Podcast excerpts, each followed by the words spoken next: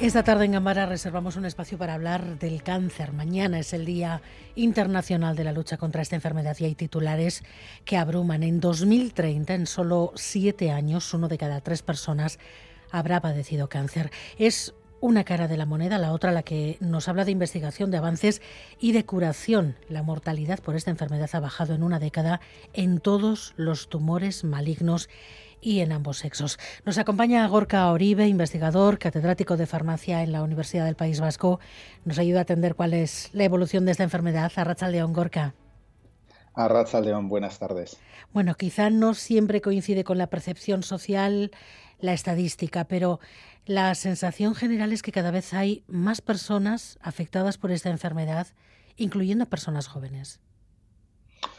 Bueno, a ver, sí, la, percepción es que indudablemente, tanto ahora como a futuro, ¿no? con los datos que tú avanzabas, pues el cáncer va a estar claramente presente tanto en hombres y en mujeres. Hay que tener en cuenta, eh, primero, que cada vez somos más personas y que también la edad media de la población, pues en nuestra sociedad cada vez es mayor. Además de que afortunadamente vivimos más, pues también somos o vamos a ser muchos más los mayores de aquí a unos cuantos años. Esto quiere decir que, en esa población, digamos, más anciana, el riesgo de padecer la enfermedad es elevado. No hay que olvidar, y luego hablaremos de ello seguramente, que uno de los principales factores de riesgo del cáncer es la edad, es cumplir años. Pero dicho esto, creo que hay otra fotografía importante y es que a lo largo de las dos últimas décadas en nuestro entorno, incluso a nivel nacional, pues bueno, ha habido, digamos, un descenso de mortalidad importante, ¿no? Asociado realmente a, a, muchos tumores y también en ambos sexos. Esto quiere decir que, bueno, pues esa supervivencia a la enfermedad ha ido en aumento eh, se ha duplicado, se cree, en los últimos 40 años y tenemos ya unos datos indicativos pues, muy similares ¿no? a, lo que es nuestro entorno, además con una expectativa de que, de que lo siga haciendo. Esto es, de que la ciencia, la investigación, la tecnología vayan aportando herramientas que vayan también luchando, digamos, contra esta enfermedad la supervivencia cada vez mayor. Esto nos da una perspectiva de cómo está evolucionando la enfermedad, pero vamos a intentar profundizar un poquito más, Gorka. ¿Baja la mortalidad ¿Cómo baja? Bueno, a ver, realmente una de las primeras características que tenemos que identificar o, detallar a la hora de describir esta enfermedad es que no existe una única enfermedad. ¿no? Realmente el cáncer es un conjunto casi de enfermedades, porque allá donde sea el tumor, pues probablemente sus características, su evolución, su pronóstico y supervivencia, pues, pues cambian. Em, se habla de que a la supervivencia neta cinco años del diagnóstico los pacientes, pues por ejemplo en el 2008-2013 era del 55 en hombres y el 60 en mujeres y estos datos pues, pues han ido aumentando ¿no? de forma además relevante.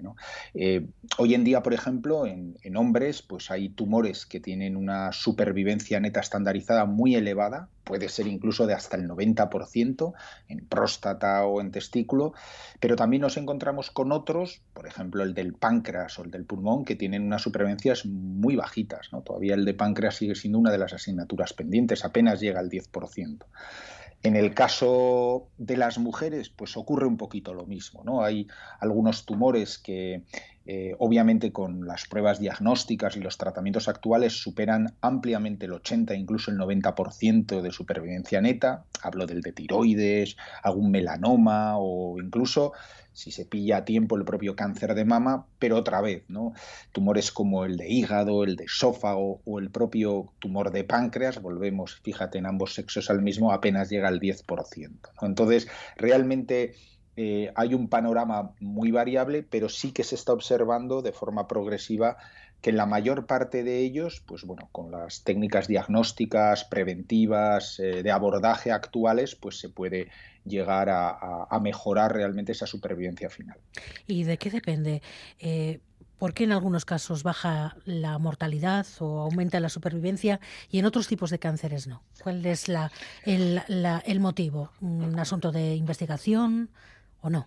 Bueno, a ver, eh, todo puede afectar, ¿no? Eh, indudablemente no, no, es lo mismo hacer un análisis superficial de la piel o, por ejemplo, de una mama, donde hay una clase de técnicas eh, y herramientas, digamos, para cribar, ¿no? Para identificar, por lo menos para monitorizar a la población de manera progresiva, que tumores, por ejemplo, pues como el de hígado o tumores como, por ejemplo, el de páncreas, en algunos casos el de pulmón, que es difícil identificarlos, ¿no? No hay manera de analizar el páncreas de una persona anualmente, ¿no? Muchas veces cuando ya dan señales, pues eh, ya metastatizado, es tarde, e incluso luego las cirugías, eh, el abordaje posquirúrgico suele ser muy complicado. O sea, indudablemente esto es fundamental, el, diagnóstico precoz, y luego, sin duda, ¿no? Pues eh, el tratamiento también está avanzando mucho con las nuevas herramientas, los nuevos fármacos, las nuevas tecnologías que permiten incluso pues, pues eh, subclasificar ¿no? un, mismo tumor de mama para una mujer pues, pues no es lo mismo según cuál sea esa característica del tumor ya no solamente el estadio ¿no?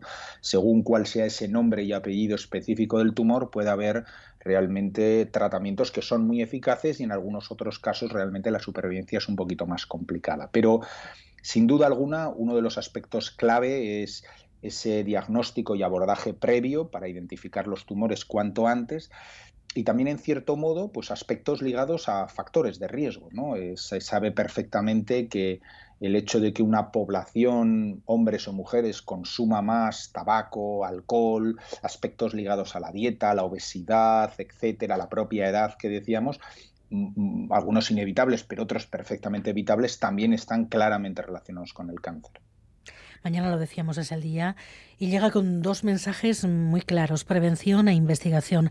Afortunadamente es imposible resumir en un minuto todos los avances que nos deja el año, pero poco a poco se van asomando titulares que hablan de avances que van mejorando los índices de supervivencia.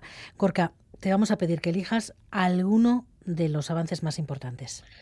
Bueno, pues mira, para mí un avance importante es todo aquello que pueda estar ligado a aspectos epigenéticos, que no esté claramente marcado en nuestros genes, nuestros hábitos de vida. Todo lo que sea mejorar determinados hábitos de vida que ya se está observando pueden reducir el riesgo de cáncer. Y como te decía antes, puede ser desde evitar el sedentarismo a comer menos alimentos ultraprocesados. Fundamentalmente los avances en diagnóstico, esto también es muy importante, identificar cuanto antes los tumores. Se están trabajando con biopsias líquidas, por ejemplo, para incluso a través de extracciones de sangre identificar esos tumores que muchas veces son complicados. Y si me permites también, pues te diría todo lo que son las nuevas tecnologías, desde el ARN mensajero que se está ya diseñando para las futuras vacunas contra el cáncer del día de mañana, a tecnologías de terapia celular, como son las CAR T-cells, hay más de 500 ensayos clínicos solo con esta terapia celular para, en cierto modo, enseñar a nuestras propias células, los linfocitos citotóxicos, a identificar ese tumor y poder realmente acabar con él. ¿no? Quiero decir que existen abordajes súper interesantes tanto desde el punto de vista diagnóstico como eh, también desde el punto de vista terapéutico. Pues tenemos que dejarlo aquí. Gorka Oribe, es que ricasco por estar un viernes más en Gambara. Gerbarte. Milles, que eres un placer como siempre.